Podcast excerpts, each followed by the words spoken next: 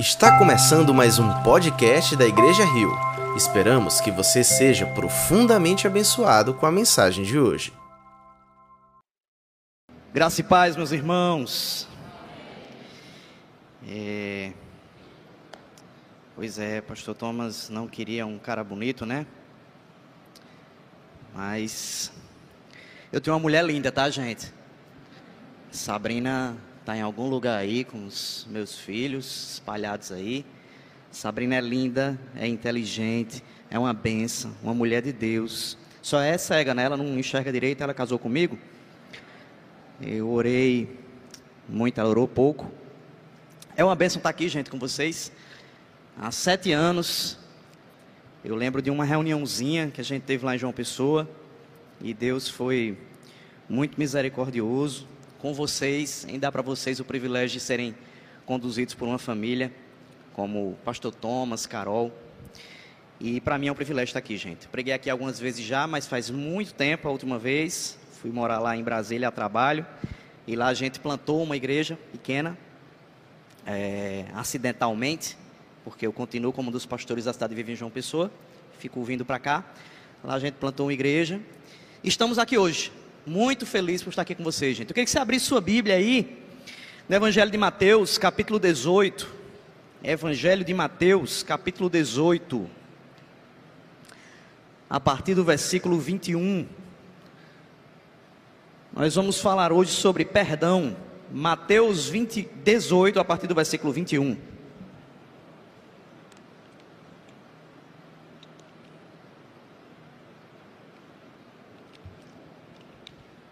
Quem achou, desachei. Quem não achou, espera. Espero. Mateus 18, 21 até o versículo 35. Vamos lá? Acharam aí? Simbora? Diz assim a palavra do Senhor. Então Pedro aproximou-se de Jesus e perguntou: Senhor, quantas vezes deverei perdoar meu irmão quando ele pecar contra mim? Até sete vezes? Jesus respondeu: Eu lhe digo, não até sete, mas até setenta vezes sete. Por isso, o reino de Deus é como um rei que desejava acertar contas com seus servos. Quando começou o acerto, foi trazido à sua presença um que lhe devia uma enorme quantidade de prata. Como não tinha condições de pagar, o Senhor ordenou que ele, sua mulher, seus filhos e tudo o que ele possuía fossem vendidos para pagar a dívida. O servo prostrou-se diante dele e lhe implorou: Tem paciência comigo e eu te pagarei tudo. O senhor daquele servo teve compaixão dele, cancelou a dívida e o deixou ir. Mas quando aquele servo saiu, encontrou um de seus conservos que lhe devia cem denários. Agarrou e começou a sufocá-lo, dizendo: Pague-me o que me deve. Então seu conservo caiu de joelhos e implorou-lhe: Tenha paciência comigo e eu lhe pagarei mas ele não quis. Antes saiu e mandou lançá-lo na prisão até que pagasse a dívida. Quando os outros servos, companheiros dele, viram o que havia acontecido, ficaram muito tristes e foram contar ao seu senhor tudo o que havia acontecido. Então o senhor chamou o servo e disse: Servo mau, cancelei toda a sua dívida porque você me implorou. Você não devia ter tido misericórdia do seu conservo como eu tive de você? Irado, seu senhor entregou aos torturadores até que pagasse tudo o que devia. Assim também lhes fará meu Pai Celestial, se cada um de vocês não perdoar de coração a seu irmão. Senhor, eis aqui a tua palavra, eu te peço que o Senhor nos conduza, Pai. O Senhor sabe que eu não tenho o que falar para essa igreja, mas o Senhor tem muito o que falar, Senhor. Te peço que o Senhor tenha misericórdia de mim, que eu não traga nada aqui, que não seja tão somente o que a tua palavra diz, Senhor. Então abra agora, Pai, os nossos corações, Senhor. Faz com que nós sejamos não apenas ouvintes, Senhor, mas principalmente praticantes da tua palavra. No nome de Jesus, Senhor. Amém.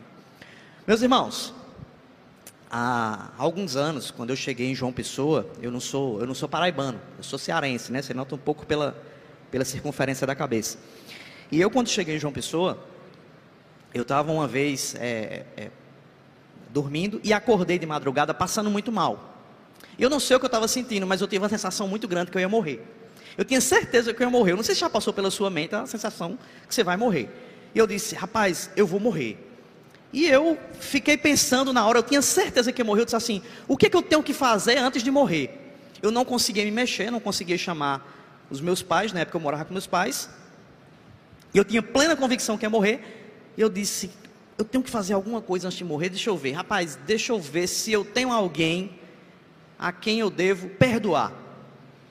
E eu lembrei de uma pessoa que eu precisava perdoar, uma pessoa que tinha feito muito mal a mim, a minha família. E eu orei dizendo, Senhor, abençoa essa pessoa, tal, e orei por ela, tal, e apaguei. E eu não lembro se eu desmaiei, se eu dormi, eu tava, se eu estava com sono, não sei. Mas eu apaguei. E eu acordei, eu estava vivo, né? Então eu acordei, por isso que eu estou aqui hoje, glória a Deus. E aí eu olhei e fiz, bom, estou vivo, né? Me arrependi, porque perdoei a pessoa, estou brincando. Não, eu realmente fiquei feliz, porque eu me senti aliviado. E é interessante porque quando a gente, parece que quando a gente está diante da morte, a gente começa a, a pensar em coisas que, é, que a gente dá muita importância, que são triviais, mas a gente esquece de coisas que são fundamentais para a nossa vida. E nesse momento, que foi o momento da minha vida que mais eu, eu, eu tive certeza que eu ia morrer, eu lembrei de algo que é, deveria ser prioritário na minha vida, mas eu, eu deixava em segundo plano. E a nossa vida é assim, gente. Nós costumamos deixar o que é essencial de lado e costumamos dar muito tempo, costumamos dar muita vazão, investir muito naquilo que na verdade é secundário em nossas vidas. Uma das coisas prioritárias na nossa vida que a Escritura coloca é a forma como nós lidamos com quem nos ofende. É a forma como nós lidamos com aqueles com quem nós precisamos perdoar a partir do momento que temos um relacionamento com Cristo. E é interessante porque esse texto que a gente leu agora, ele é importantíssimo para a gente entender a importância do perdão. Vocês sabem que o Novo Testamento ele tem, ele tem alguns gêneros linguísticos, mas os textos geralmente eles são cartas. Nesse caso aqui, ele é uma continuidade de algo que estava acontecendo no capítulo anterior.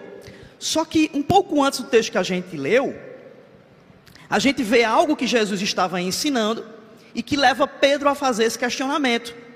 Jesus estava falando aqui, gente, depois você vai ler em casa, óbvio, os versículos anteriores, mas Jesus estava falando sobre como a igreja deveria tratar aquele que ofendeu alguém.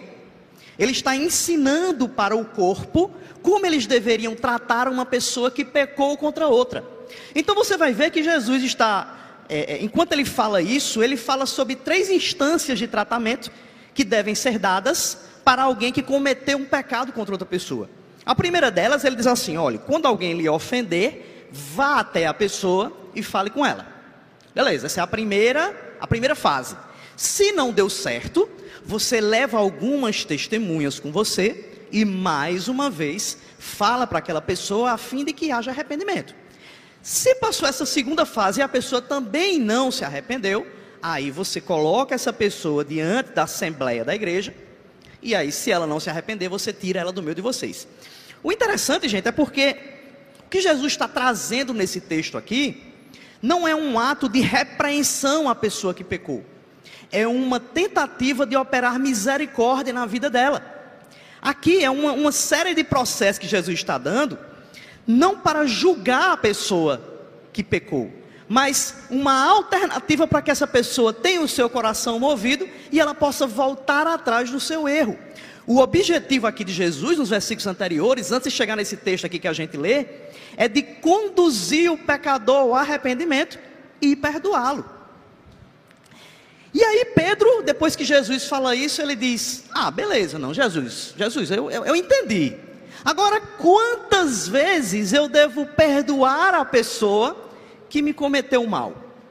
Diz para a gente aqui, ó, só diz para a gente o que, é que a gente deve fazer para que essa pessoa se arrependa. Não, ok. Mas e se essa pessoa faz repetidamente um ato contra a gente? Quantas vezes a gente deve perdoar?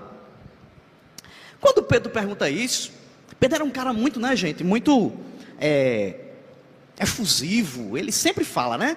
Sempre nos textos de Jesus, Pedro está falando alguma coisa. Isso é bom e é ruim. É bom porque ele é muito sincero. Então, Pedro, geralmente, ele tem uma dúvida que todo mundo tinha, mas ninguém tinha coragem de perguntar. Então, Pedro lá, ninguém pergunta, eu vou perguntar, que eu quero aprender. Geralmente falava uma besteira ou outra, mas ele sempre aprendia. E quando Jesus fala isso, eu acho que os outros também ficaram naquela dúvida, mas Pedro fala, rapaz, ó, peraí, beleza, Jesus. Agora, é, quantas vezes a gente deve perdoar? E Jesus responde algo que surpreende Pedro. Porque Jesus simplesmente ele não fala tal, ele começa falando uma parábola. E ele traz um sentido muito profundo, gente, naquilo. Quando Jesus traz essa parábola, ele mostra o porquê que nós devemos perdoar. Nós costumamos querer respostas muito rápidas, muito diretas, muito é, práticas para as coisas. E Jesus, ele não trabalha somente a resposta prática, a resposta direta. Ele trabalha a noção do porquê que eu tenho que agir de tal forma. Nós somos muito assim, por exemplo. É, eu, eu, era ateu antes, antes de conhecer Jesus e eu, e eu questionava muito cristãos. Eu era um ateu bem chato, eu era aquele ateu evangelista de crente, era um, um porre. E eu lembro que eu perguntava muito assim, dizia, pai, por que, que a Bíblia não condena escravidão? Esse livro de vocês, esse livro santo, tem até um texto de Paulo escrevendo para um escravo, pedindo para ele se reconciliar com o seu dono, ao invés de dizer lá, não, não pode escravizar. E é interessante porque a gente vai muito para a resposta prática, mas a gente não vai entender os porquês das coisas. E de fato, a Bíblia não diz assim, não tenha escravo. Aí você, olha só, que livro mais anti-humano, que livro mais preconceituoso. Quando a pessoa pergunta para Jesus, Jesus, é, eu posso ter escravo? Aí Jesus, na sua época, ele disse: pode, pode ter escravo. Ah, sério, Jesus? Pode, mas trate ele como se ele valesse mais que você.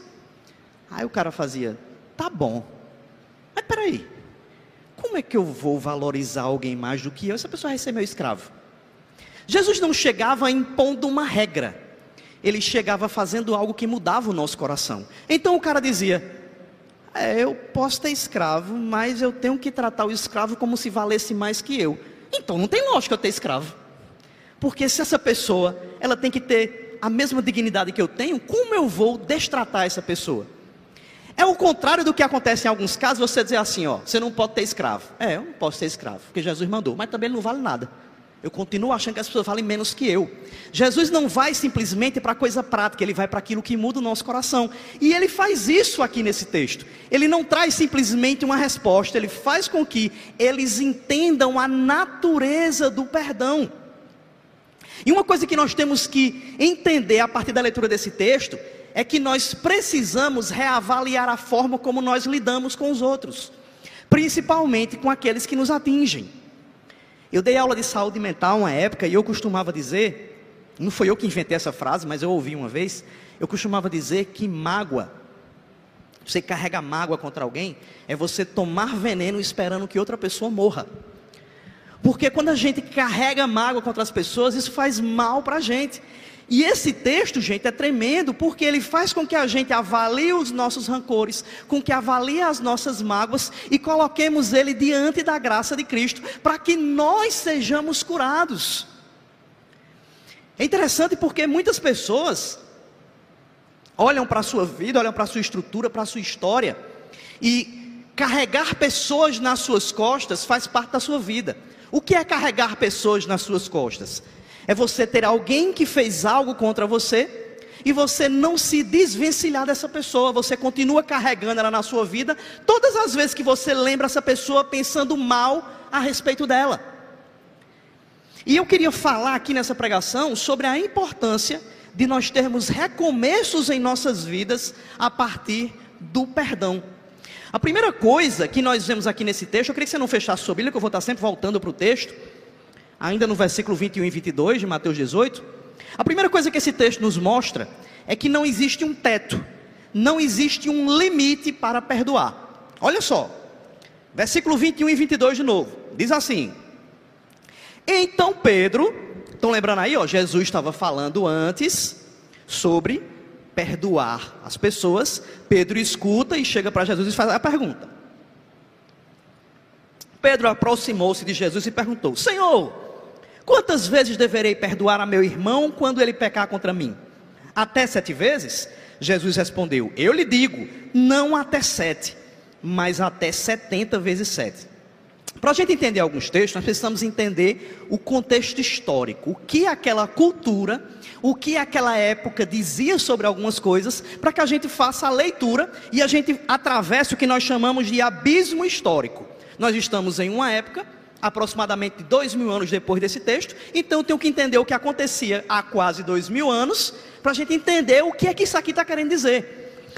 Muitos rabinos naquela época, gente, nas sinagogas, pregavam coisas que não estavam no Antigo Testamento. Eles liam partes da lei, traziam uma interpretação de acordo com o que eles queriam que as pessoas fizessem e diziam que essa era a verdade revelada por Deus. Então, muitas vezes, eles escravizavam pessoas na sua religiosidade. E era interessante porque eles tinham estabelecido, era comum, você vê que é, os rabinos, a partir de leituras que eles faziam e a partir de experiências práticas, eles diziam que você devia perdoar alguém somente até três vezes. Você vê isso em, em, em tradições históricas de dizer, olha, o perdão deve ser dado em até três vezes. Então, era comum que as pessoas dissessem: não, se alguém fizer mal contra você por três vezes, você tem que perdoar. Depois disso, condene a pessoa. Entenda uma coisa aqui, gente: não quer dizer que perdoar significa você ter as mesmas práticas de vida com a pessoa. Tipo assim, você tem uma empresa e o cara lhe roubou. Não, a Bíblia manda eu perdoar. Você coloca o cara de novo no mesmo posto, o cara lhe roubou, você bota novo. Perdoar não é isso, gente. Perdoar aqui tem a ver com a forma como você lida com esta pessoa diante de Deus. É você não carregar essa pessoa em sua vida como água.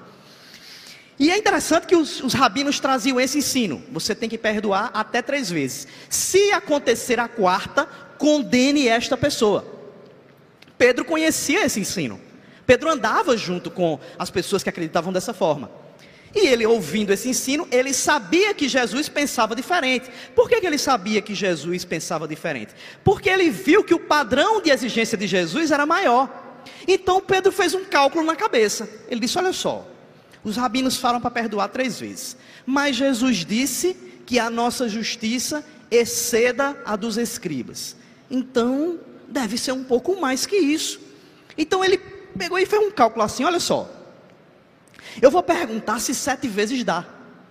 Se eu disser assim, ó Jesus, sete vezes tal.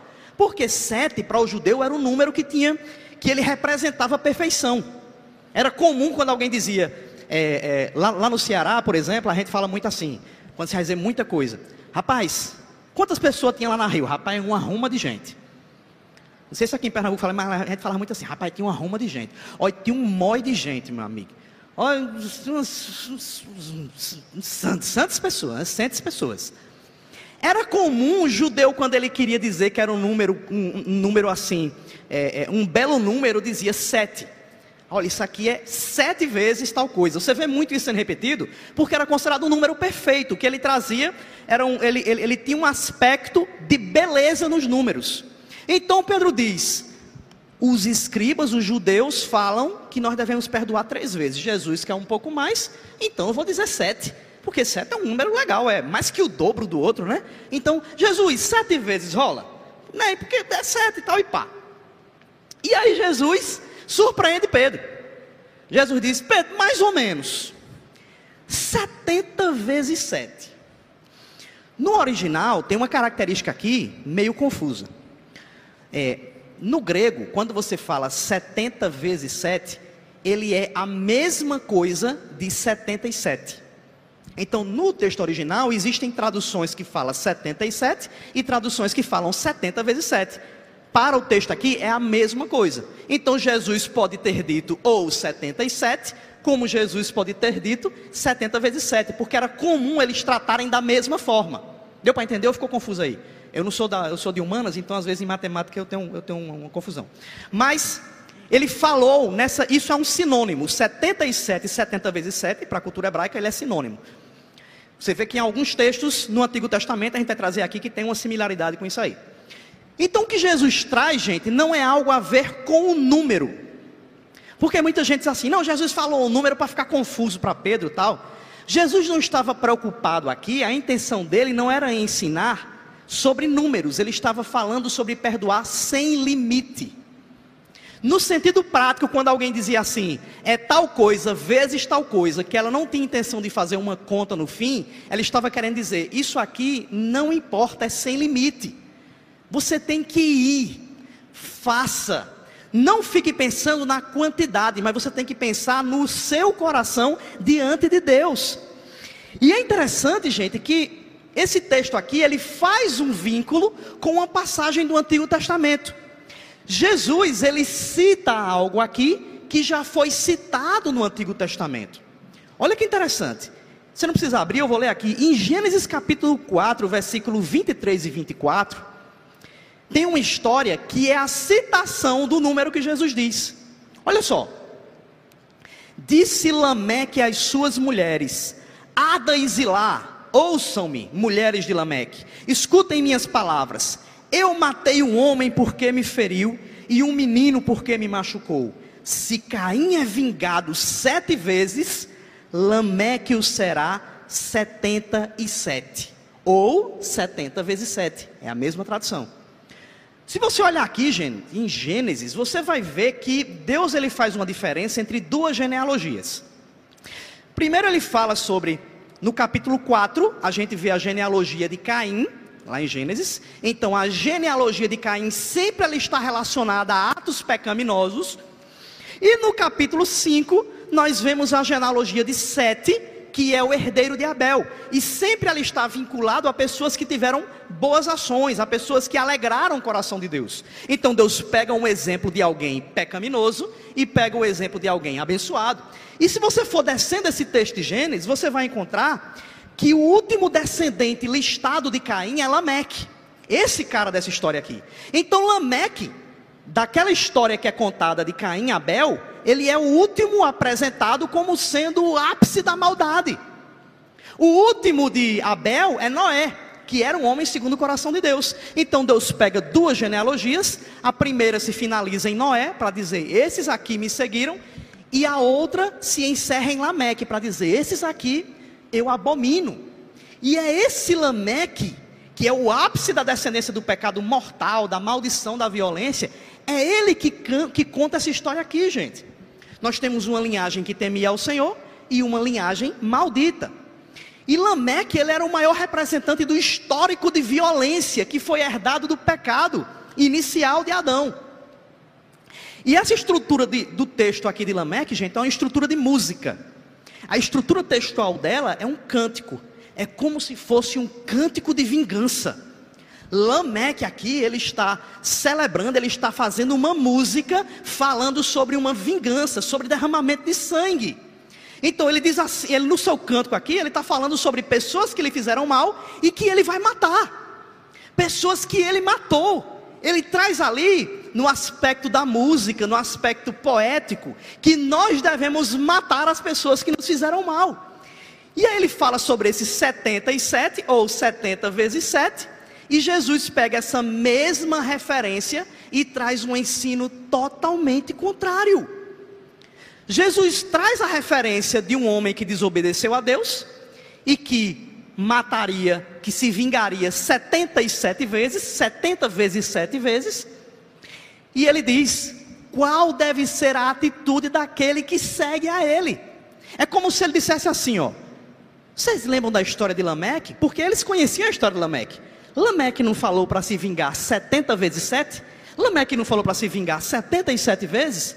Pois é, aqueles que me seguem perdoam 70 vezes 7. Perdoam 77 vezes. O que ele está querendo trazer para a gente aqui, gente, é o seguinte: olha, o mundo sem Deus é um mundo que vive da vingança. É uma história cíclica de vingança.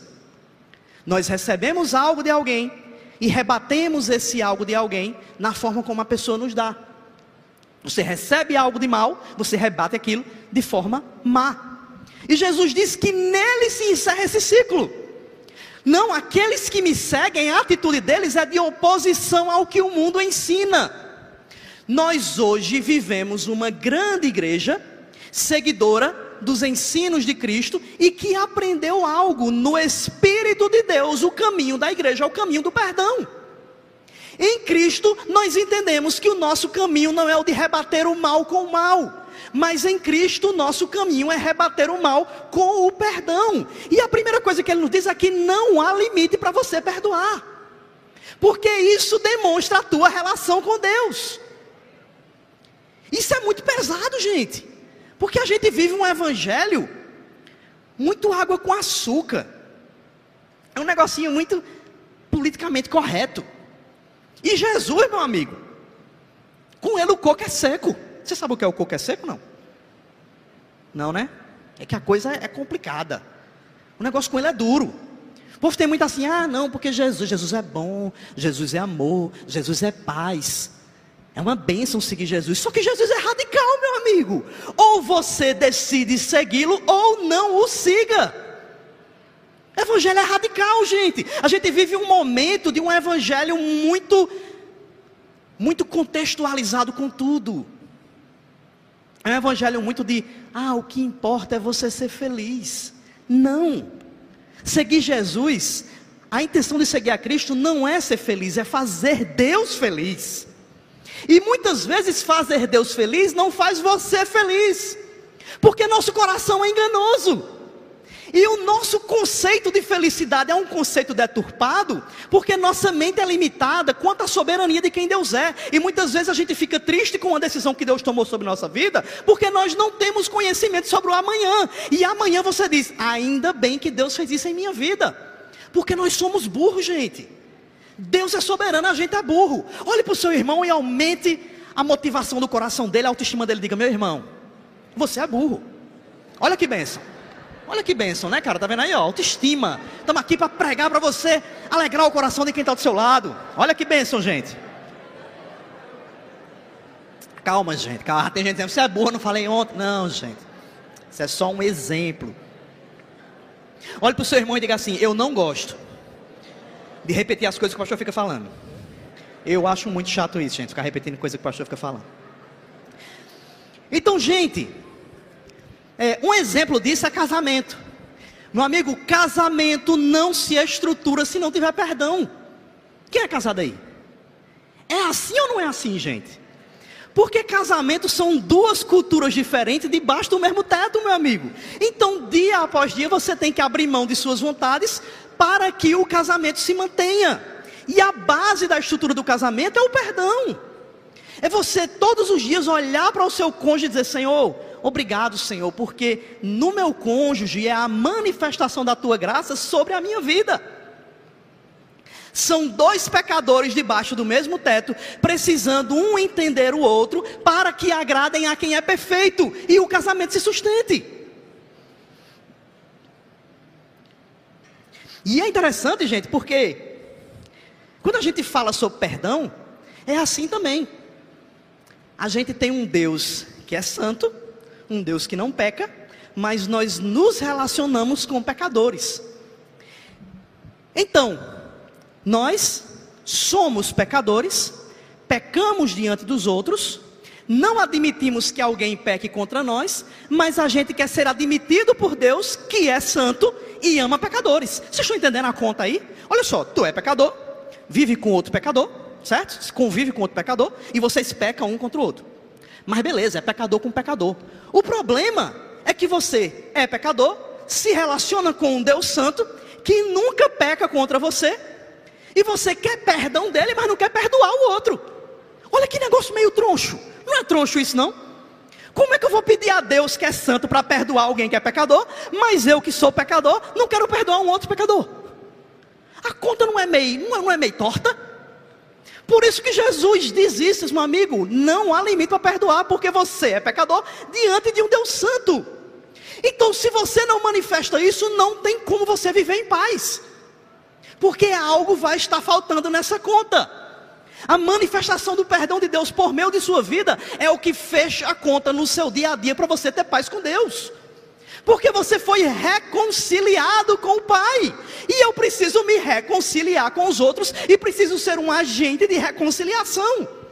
É uma das coisas mais fantásticas no reino é quando nós somos agentes da paz.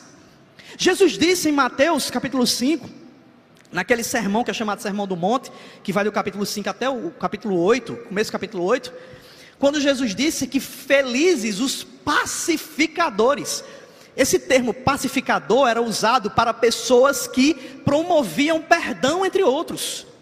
E é interessante, aqui na Rio, graças a Deus não tem isso, mas em muita igreja no Brasil tem muita gente que é semeador de contenda. Aqui não tem, glória a Deus, que bênção. Lá em Brasília a gente tem, uma igreja pequena, mas já tem. É aquela pessoa que um irmão fala um negócio sobre outro e faz, fulano, assim, eu vou te contar uma coisa. Receba aí como você quiser, minha irmã. Assim, receba, mas fulana falou tal coisa. Não sei se vocês estão com algum problema, cuidado com ela, viu, minha irmã? Olhe, cuidado com cicrana. Pense. E aí sai e deixa lá, né? A irmã fica, eita, rapaz, quer dizer que fulano é desse jeito. Hum. Cicrana, no momento da oração ontem lá em casa, sabe, eu estava com a irmã fulana, a gente estava orando. Mas a irmã fulana falou uma coisa que eu acho que você tem que tomar cuidado com ela, minha irmã. Ore, mas cuidado. É Lúcio, amigo. Ore na cabeça dela que vai cair com a mão para trás. Porque são pessoas usadas pelo diabo para promover conflito. E a Bíblia diz que aquele que é feliz é o que promove a paz, é o que promove a reconciliação. Nós fomos chamados para sermos agentes do céu para que haja paz entre os irmãos. E muitas vezes a gente joga isso nas costas do pastor. Só que Deus te deu dons para que você seja conselheiro, para que você seja pacificador, para que você impeça que o diabo reine na igreja por meio da contenda. É interessante que Provérbios diz que seis coisas aborrecem ao Senhor e a sétima abomina a sua alma. Olha só que texto pesado, gente. Ele diz: seis coisas aborrecem ao Senhor, ou seja, Deus fica muito aborrecido, só que ele diz que a sétima, a sua alma abomina. Aí ele traz as coisas que Deus aborrece. Ele diz: olhos altivos, língua mentirosa, mãos que derramam sangue inocente, pés que se apressam para correr para o mal. Ele vai trazendo vários pecados bem carregados. Aí ele diz: e o sétimo é aquele que lança semente de contenda no coração de um em relação ao outro. Meu amigo, Deus compara isso ao assassinato, gente. Olha que negócio pesado. Pessoas fofoqueiras são como assassinos. Pessoas que derrubam a reputação de outros são como assassinos. Pessoas que fazem com que uns sejam excluídos no meio dos outros, provocando semente de, de contenda no meio da igreja, são como assassinos para Deus. Porque Deus nos chamou para pacificação. Para isso a igreja foi chamada, ela é a paz de Deus estendida em um mundo pecaminoso. Nós somos o beijo do sagrado em uma terra profana, gente. Você é instrumento de Deus para isso. Por isso que Jesus ele, ele, ele traz esse ensino aqui, para que a gente tenha a convicção de que os que são guiados no Espírito Santo têm a sua vida pautada na liberação de perdão. E esse termo liberação de perdão é um termo que sempre me incomodou muito, sabe? A pessoa diz assim, ó, é, eu tô, tô vendo aí como é que eu faço para liberar perdão. Oxa, agora pronto. Mar. É um seu, com, é como se eu estivesse com perdão guardado aqui nela, né? numa gaiolinha dentro. E aí, meu irmão, perdoa outro. Estou esperando o momento certo para abrir a gaiola do perdão e a palma da paz ir lá na pessoa. Crie vergonha em tua cara, a vida não é tua, não, rapaz. É interessante que a gente diz, ah, ah, eu sigo Jesus, Jesus é o meu. Quantos aqui tem Jesus como seu Salvador? Digam amém. É chato isso, né? Aí você diz, quantos aqui não sei o que, não sei o que, diga isso. Quer dizer que se eu não disser, eu não sou. Agora pronto, né? É chato demais esse negócio, eu não gosto não. Mas vocês têm Jesus como seu Salvador, não tem? E quantos aqui tem Jesus como seu Senhor? Diga amém. Olha que interessante. É muito bom ter Jesus como nosso Salvador. Por quê?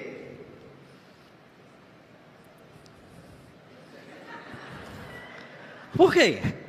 Porque ele salva a gente do inferno, né, gente? Não é isso? Oxe, é bom demais ter um Salvador. Diga aí, eu estou indo lá para o inferno aqui, de repente, ei, vai para onde? Eu vou para o inferno. Vai não, menino, eu morri por você na cruz. Eita mesmo. Aí volta. Olha que bem, eu descobri que eu ia ser condenado sou salvo. Só que ter Jesus como Senhor é um pouco mais complexo. Porque a palavra Senhor, no grego, é Kyrios, que significa dono do escravo. A palavra servo tem duas palavras, é diáconos e dulos. Significa escravo. Quer dizer agora que você não tem mais vontade própria porque Ele é o teu dono. E a gente quer Jesus como Salvador, mas na prática não quer Ele como Senhor. Você quer Jesus como seu Senhor? Você quer Jesus como seu Senhor? Então você tem que morrer para si mesmo, meu amigo. Olha que negócio difícil, gente. Isso é muito difícil. Isso é muito complicado. Estão lembrados de João 3, Jesus lá com Nicodemos, aí Nicodemos chega e diz: Jesus, Jesus, o senhor é o mestre. O senhor é, o senhor é o cara, o senhor é o bom, o senhor é o tudo. Aí ele vira e faz: O que é que tu quer, Nicodemos? Diz o que é que tu quer. Não, é Jesus, assim, é porque é como se ele dissesse assim: ó, como é que eu faço para ser salvo? Aí Jesus, oxe, para ser salvo? Menina é muito simples. Ó, besteira, besteirinha, besteirinha. E aí Jesus é o quê? É só tu morrer e nascer de novo. Como assim? Eu vou entrar na barriga de minha mãe e nascer de novo? Como é que é isso aí? Não, Nicodemo, deixa de ser burro. Você vai morrer espiritualmente.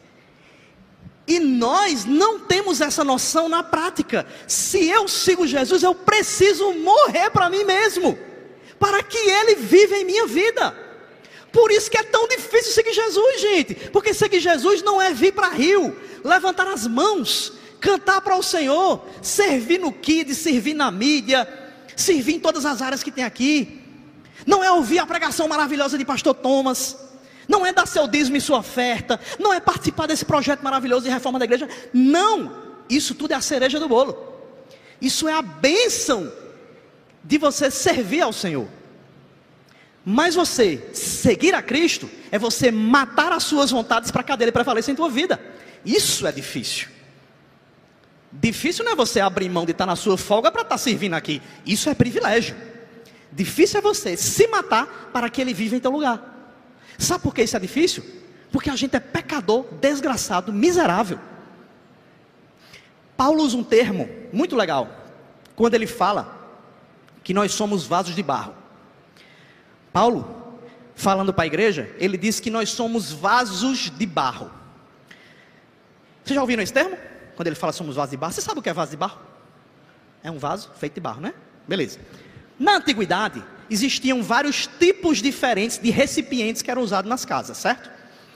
As pessoas pegavam vasos de metais mais valiosos e usavam para, por exemplo, vaso de cobre, colocava água.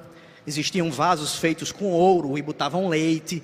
As famílias mais ricas, e eram vasos todo tipo diferente. Aí os vasos as famílias mais pobres tinham uns vasos de cerâmica, que é onde eles botavam coisas nobres, e tinha um vaso que eles usavam no banheiro, o vaso de barro. O vaso de barro era usado no banheiro.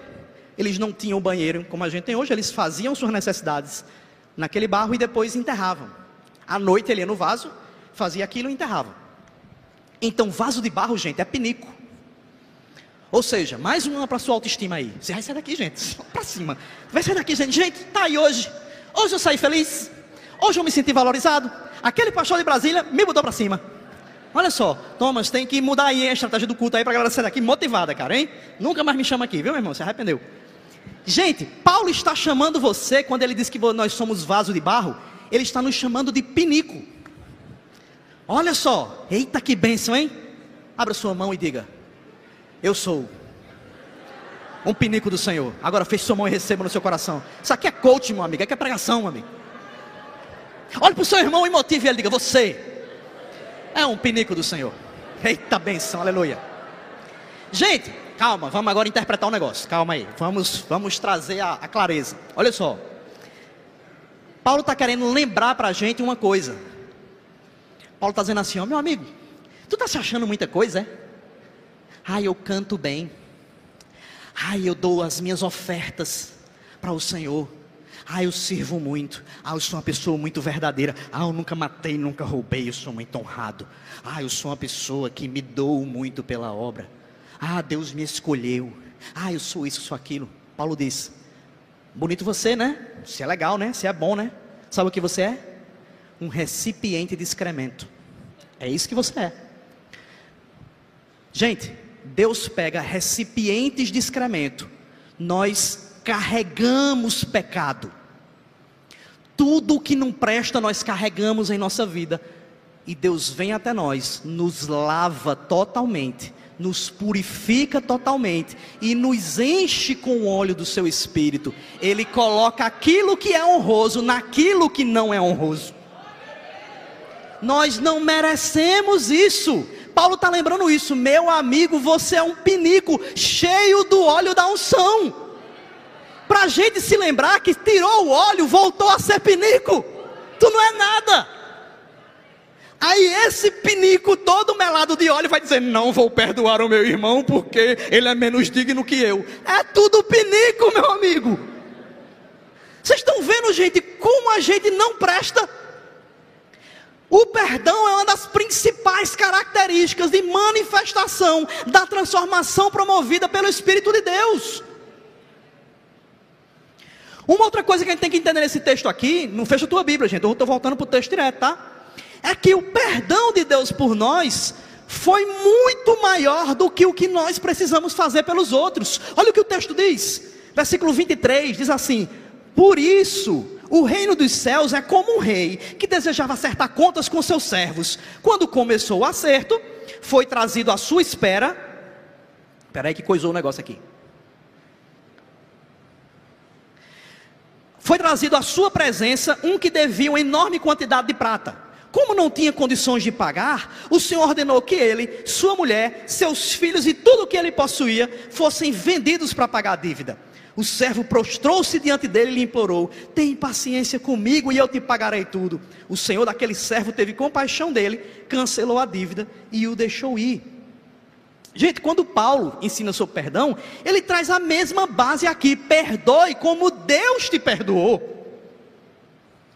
Eu tenho que perdoar como Deus me perdoou por meio de Cristo, gente. Jesus aqui, ele usa esse mesmo argumento que Paulo vai usar depois. Nessa parábola, ele traz isso, ele faz, ele faz uma relação entre o perdão de Deus com o perdão deste rei aqui da parábola. Esse homem contrai uma dívida impagável com alguém. No grego aqui, gente, esse termo aqui, enorme quantidade de prata, é equivalente a 10 mil talentos. 10 mil talentos, gente, é um valor até mais ou menos alto. Eu fui pesquisar, fui fazer uma conta disso aqui.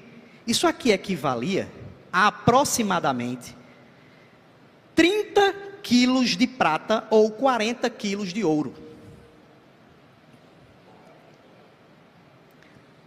Um talento. Um talento era equivalente a 30 quilos de prata ou 40 quilos de aliás, 30 quilos de, de ouro ou 40 quilos de prata. Um talento. Só que esse caba devia, meu amigo, 10 mil talentos. Era 350 toneladas de ouro ou prata. Tu tem noção do que é 350 toneladas de ouro ou prata, gente?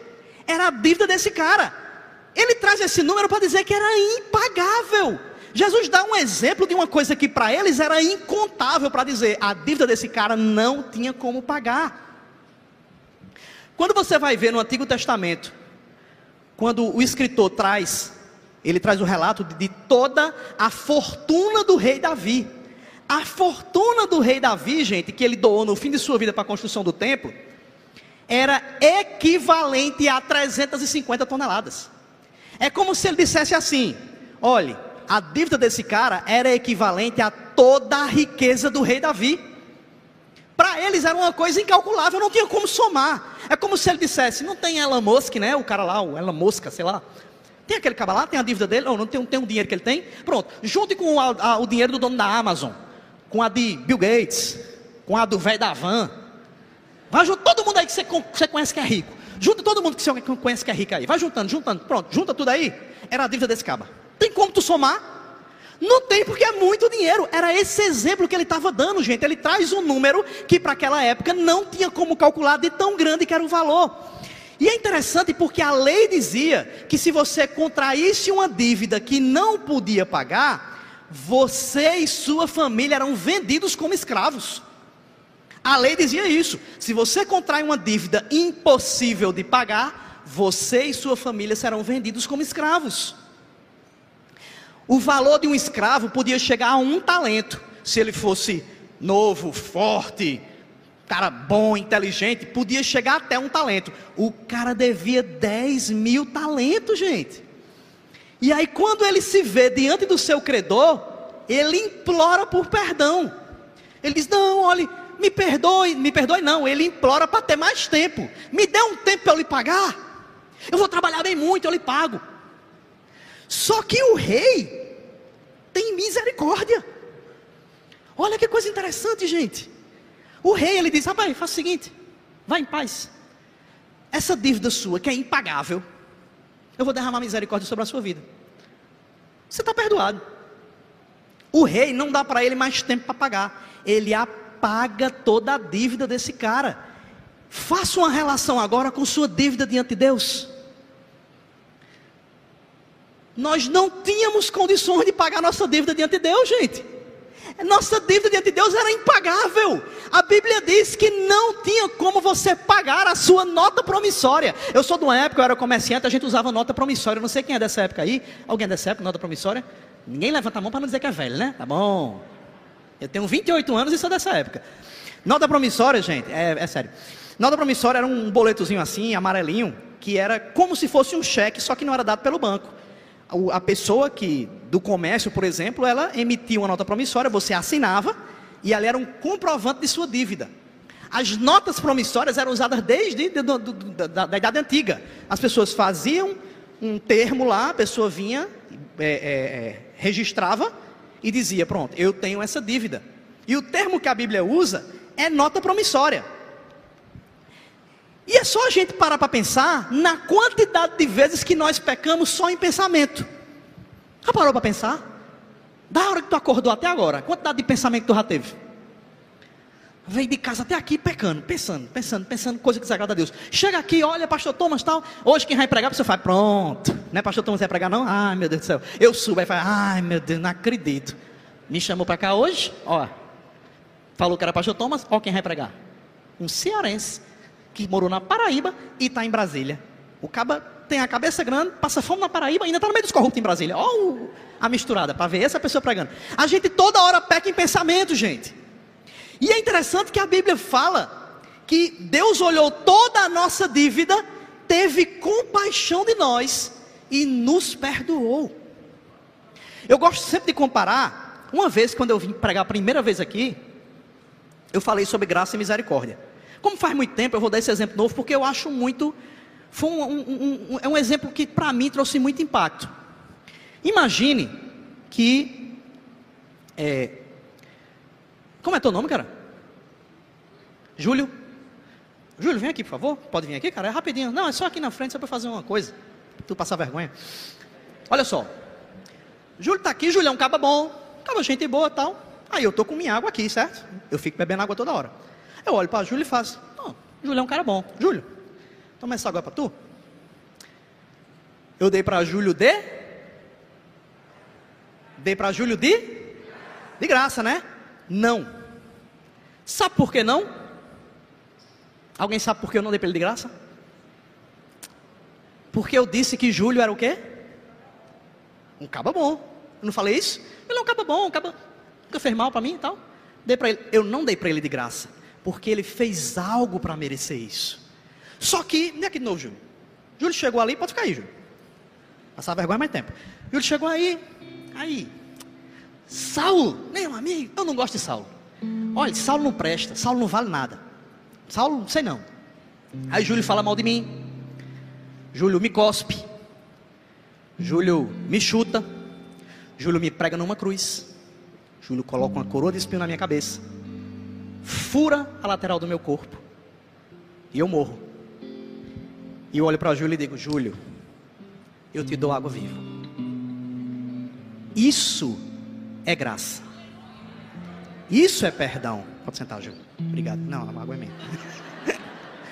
Meus irmãos, eu preciso perdoar porque foi derramada graça sobre minha vida foi derramado perdão sobre minha vida. Então não posso ficar inerte ao que Deus fez em minha vida e não fazer isso com os outros também, porque a minha dívida foi apagada.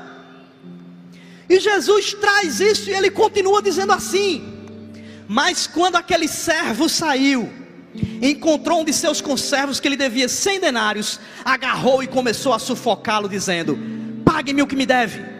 Então seu conservo caiu de joelhos e implorou-lhe: Tenha paciência comigo, eu lhe pagarei. Mas ele não quis. Antes, saiu e mandou lançá-lo na prisão até que pagasse a dívida. Olha que caba safado, gente. Acabou de ser perdoado, mas rejeitou perdão ao outro que lhe devia muito menos. Jesus nos ensina aqui, gente, que nós precisamos colocar na equiparação com outras pessoas o que Deus fez por nós. Como é que eu não, como é que eu vou reter perdão se eu estou diante de quem foi generoso em graça com minha vida? Foi generoso em misericórdia com minha vida. Isso tem que se manifestar na minha vida para a vida dos outros. Eu preciso transbordar perdão na vida dos outros. A nossa ofensa contra Deus é impagável e Ele pagou em nosso lugar, enviando seu filho para a cruz. Como eu vou rejeitar o perdão ao outro? E é interessante, gente, por fim, que Deus encerra mostrando que Ele não tem compaixão de quem não tem compaixão. A gente vive um evangelhozinho muito politicamente correto, gente. Um evangelhozinho muito de, ah, deixa para lá, isso aí tanto faz. Jesus exige fidelidade de seus seguidores. Ele exige que nós espelhemos o amor dele para aqueles à nossa volta. O texto encerra assim: Quando os outros servos, companheiros dele, viram o que havia acontecido, ficaram muito tristes e foram contar ao seu senhor tudo o que havia acontecido. Então o senhor chamou o servo e disse: Servo meu, servo mau, cancelei toda a sua dívida porque você me implorou. Você não devia ter tido misericórdia do seu conservo como eu tive de você? Irado, seu senhor entregou aos torturadores até que pagasse tudo o que, tudo que devia. Esse termo, até pagar o que me deve, a tradução não é a melhor. A melhor tradução aqui para esse termo seria ficar lá até a morte. Até porque esse homem não tinha como pagar o que devia. Como é que alguém está preso e vai pagar o que deve, sem precisar trabalhar? Jesus mostra aqui que o mesmo Deus gracioso, o mesmo Deus amoroso, o mesmo Deus misericordioso é um Deus que não tolera a rejeição ao perdão. Ele manifesta perdão dos céus, para que da terra se manifeste perdão para os outros da terra também. E aqui mostra, gente, como Deus ele pune. E como nós pegamos textos que massageiam o nosso ego esquecemos desses outros. A gente vive muito o evangelho dos santos evangélicos, que nós escolhemos textos para massagear o nosso ego mas não queremos textos que nos levem a agir como Cristo quer que a gente haja, porque isso é muito difícil para a nossa comodidade, isso tira a gente da nossa zona de conforto. Quando você vai ver Jesus falando sobre perdão, gente, ele sempre volta para isso. Você não pode pedir a Deus misericórdia se você age sem misericórdia. Olha só, no último versículo, ele diz assim: Assim também lhes fará meu Pai Celestial se cada um de vocês não perdoar de coração a seu irmão. Para encerrar, eu queria lhe explicar o que é perdoar de coração. Porque coração na nossa cultura tem uma, um conceito diferente do coração na cultura deles. Coração na nossa cultura, gente, tem a ver com sentimento, com emoção. Não é verdade? Você assim, ah, é, de coração, eu penso assim, assim, assim, do sentimento. Coração para a gente tem a ver com amor, não é? Não é isso? Só que coração na cultura deles, gente, tem a ver com pensamento. Pode ver a palavra decorar. É você, na sua mente, aprender coisas que você não esquece. Decor, porque é decoração. Na cultura deles, coração não era sentimento. Não era perdoar emocionalmente. Senão ia dizer assim, ó: "Ah, quando eu estiver com o coração pronto, eu vou perdoar. Quando eu sentir que devo perdoar, eu vou perdoar. Não é isso não, gente. Se você for esperar pelo seu coração, você nunca vai perdoar, porque seu coração é pecaminoso. Porque seu coração é mau. Seu coração é enganoso. Para o hebreu, o coração era onde você tomava decisão. O que o texto está dizendo é que você tem que perdoar tomando a decisão. Não é perdoar para falar para os outros, é perdoar tomando a decisão de perdoar. Fique de pé que eu quero só fazer um pequeno exercício com você. Eu quero que você lembre agora de duas coisas. A primeira delas,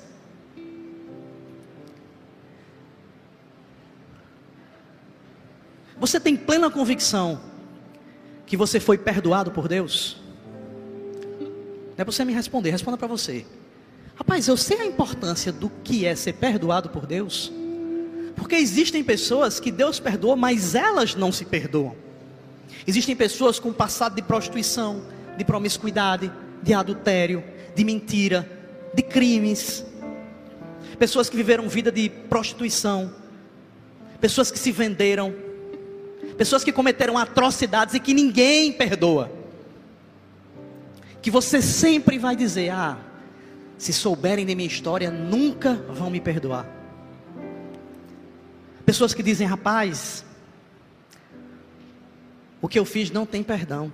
Pessoas que pensam em tirar a sua vida, porque acham que na sua vida não tem valor. Eu não encontro valor em minha vida. Eu fui assim um dia. Eu me converti no dia que eu ia cometer suicídio. Deus me resgatou das trevas. E nesse dia, no dia que eu decidi me matar, eu escrevi uma carta, fui para um evento, me convidaram para o um evento. E eu disse: quando eu voltar desse evento, eu vou dar um tiro no ouvido. Estava tudo certo, já ninguém sabia que eu tinha depressão. Eu tinha uma depressão atípica. E nesse evento, eu descobri um Deus que enviou seu Filho do céu para me perdoar. E lá eu me matei. Naquele evento, eu matei o velho Saulo e Deus ressuscitou um novo. E eu aprendi o que é perdão de Deus. E nesse dia eu disse: independente do que me acusem, do que falem a meu respeito, eu fui perdoado. A primeira coisa que eu queria que você pensasse era: você sabe o que é o perdão de Deus? Você vive o perdão de Deus? Porque Ele te dá liberdade hoje. E a segunda coisa que eu queria que você pensasse era: eu preciso perdoar alguém? Eu preciso deixar de carregar alguém em minha vida? Ore por essa pessoa agora. Diga, Senhor, não quero carregar alguém em minha vida. Eu quero que o Senhor derrame misericórdia sobre a vida dessa pessoa. Eu quero que o Senhor abençoe essa pessoa, porque o Senhor faz isso comigo. Não obstante todos os meus pecados, não obstante eu ser quem eu sou, ainda assim a tua graça me abraça, a tua água viva vem sobre mim, e o Senhor matou a minha sede espiritual. Eu já não sou mais condenado, agora eu sou livre em ti, Senhor. Se coloque agora diante do Senhor. Fim, se você, essa manhã você disse assim, ó, eu nunca tinha entendido o que era o perdão de Deus. Diz assim, Senhor, eu quero, eu quero entender o que é esse relacionamento contigo. Eu quero viver a liberdade do teu perdão. Senhor, eu não quero viver uma religião, eu não quero viver ritos. Eu não quero viver essa vida simplesmente de pessoas que têm uma religião. Eu quero ter um relacionamento contigo, Senhor. Eu quero ter um relacionamento de um filho com um pai. Eu quero que o Senhor me receba, porque eu sou pecador, como todo mundo que está aqui, como o carinha que está pregando é pecador, e ainda assim o Senhor derrama perdão sobre ele. Se você não tem essa convicção ainda, eu não vou te chamar aqui na frente, não vou. A Bíblia diz que você precisa confessar ao Senhor. Você precisa reconhecer quem Ele é.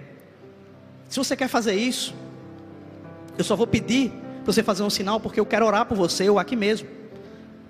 Você não precisa falar seu nome nem nada. Se você quer essa manhã morrer para si mesmo, para que Ele se manifeste na tua vida e Ele viva na tua vida, faz só um sinal com tua mão. Dá só um sinal assim. Amém. Ele vi ali, pode baixar sua mão. Tem mais alguém desse lado aqui? Dá só um sinal com sua mão. Amém. Já te vi, pode baixar, minha irmã. Mais alguém desse lado aqui, do meu lado esquerdo?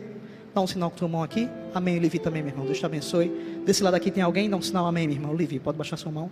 Mais alguém aí? Amém, eu te vi, meu querido. Deus te abençoe. Mais alguém aqui no meio?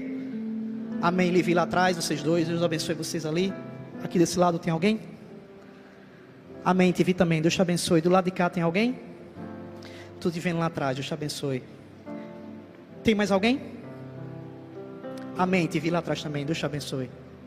Fecha teus olhos. Senhor, nós queremos te agradecer pelo teu perdão, Pai. Pela tua graça, Senhor. Muito obrigado, Senhor, porque a tua misericórdia nos abraçou, Senhor.